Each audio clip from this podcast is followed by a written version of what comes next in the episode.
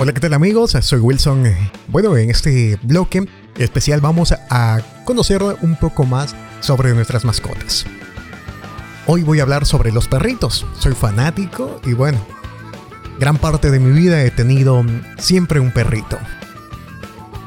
Quiero decirte que primero tienes que saber cómo alimentarlo, cómo cuidarlo, cuándo bañarlo, qué darle de comer, cuándo llevarle al veterinario, cómo identificar si tiene alguna molestia, si está enfermo, si le sentó algún alimento que tú le diste mal o quizás no le gusta salir a pasear.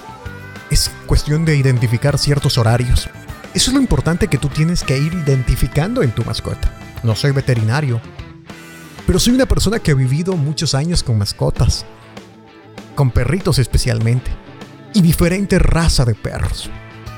Entonces hoy te estoy platicando un poco de cuál ha sido mi experiencia. Me gustaría que tú me cuentes también cuál ha sido la experiencia que tú has tenido, que tú has vivido con tu mascota, para juntos ir aprendiendo e ir ampliando este pequeño blog de audio que lo estoy haciendo contigo.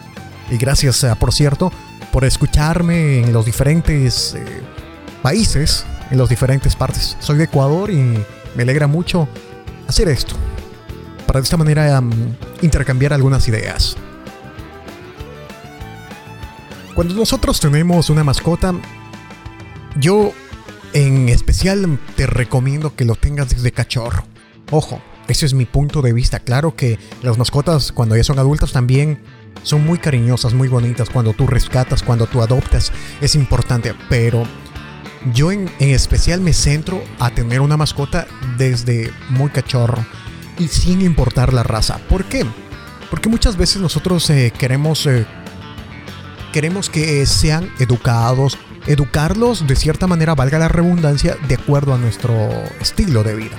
Si vivimos en un departamento cerrado, si vivimos en un condominio, si tenemos patio, tenemos o no tenemos, en pocas palabras. Para que este animalito, esta mascota tuya se pueda acoplar, es importante que tú compartas con él.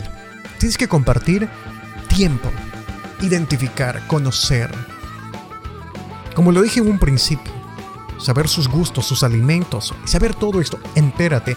Visita al veterinario y pregúntale, mira, tengo este tipo de perro, no sé qué raza es, cómo lo alimento, qué debo hacer, porque cada raza o cada, cada tipo de mascota tiene un cuidado específico.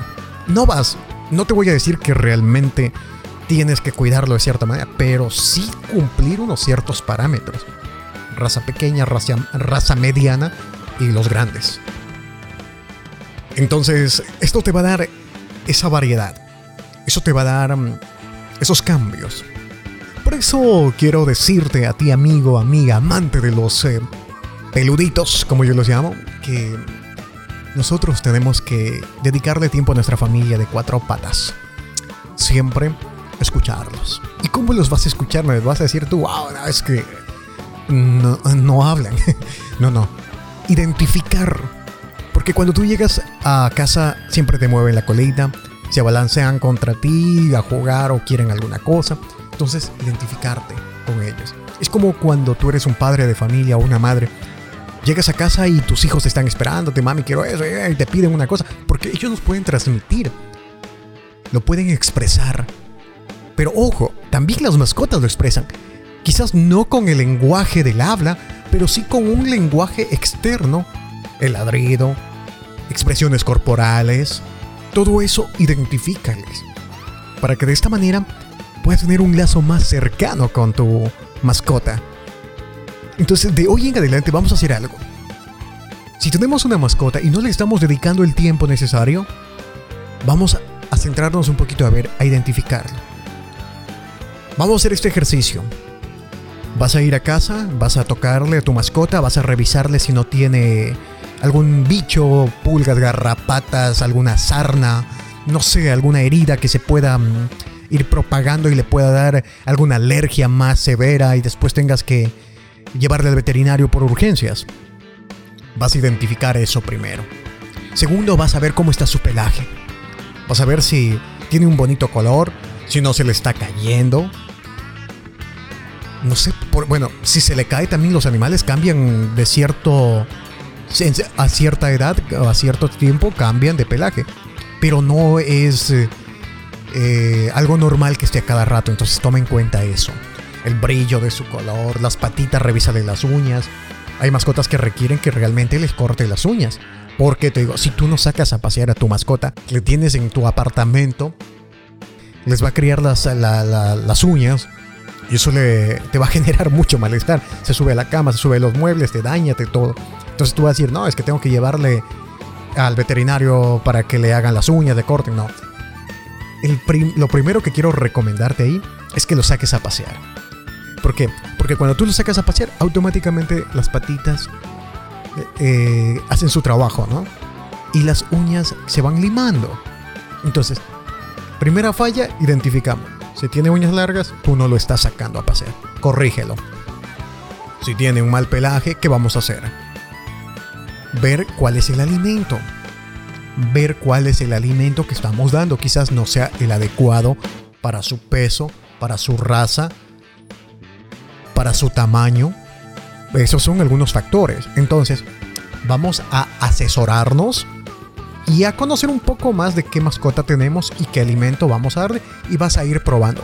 Algo muy importante que les recomiendo, no les hagan un cambio brusco de alimentos porque esto genera muchas veces que tu mascota tenga problemas digestivos, puede tener diarreas, no te van a comer y bueno, se te va a enfermar peor. Entonces andas cambiándole por mm, dosis eh, pequeñas, alternándole con el alimento que tiene hasta que poco a poco le vayas cambiando y lo cambies totalmente.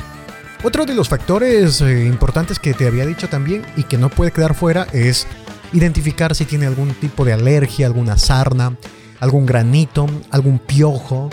Es importante el baño. Pero no lo vas a bañar todos los días. A la semana le puedes bañar una vez. Como demasiado. Al mes, pongamos unas dos veces al mes, pero siempre límpialo, cepíllalo, eh, dependiendo dónde lo tengas, ¿no? Es necesario. Ahora si sale, está en constante actividad, está en el campo, es necesario bañarlo. Tienes que ver cómo todo esto va. Otra de las situaciones allí mismo va el tema de con qué tipo de mascotas está relacionando tu perrito. Si ellos eh, son callejeros, son de casa, son del barrio, ojo, porque cuando relaciona, juegan como todo animalito, tiende, toma esta tendencia a jugar, a revolcarse. Entonces, tú no sabes cuál puede ser la infección o, el, o la enfermedad que puede tener algún animalito.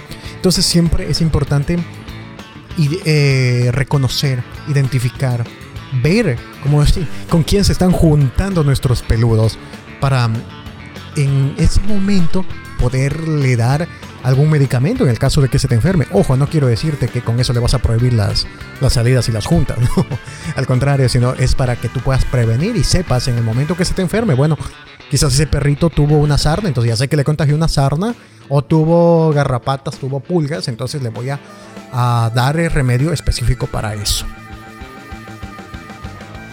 Entonces, esa es la manera, más o menos, que podría compartir contigo. Las caminatas son sumamente importantes, aparte que te ayuda para ti como salud, le ayuda para tu mascota también. Otra de las partes sumamente importantes es el diálogo. Conversa con él, conversa como si fuera un ser humano, como si fuera eh, tu hermano, tu papá, tu mamá, no sé, como si fuera un compañero, un amigo. Conversale. Eso le va a, servir a, a, esta mascota, más si está en un proceso de crecimiento, para que identifique tu voz, sepa mm, tu estado de ánimo y hazme caso porque cuando tú llegues triste, conversa, desahógate con él. Cuando sientas alegre también, conversa, cuéntale las cosas buenas, las cosas malas que te pasaron.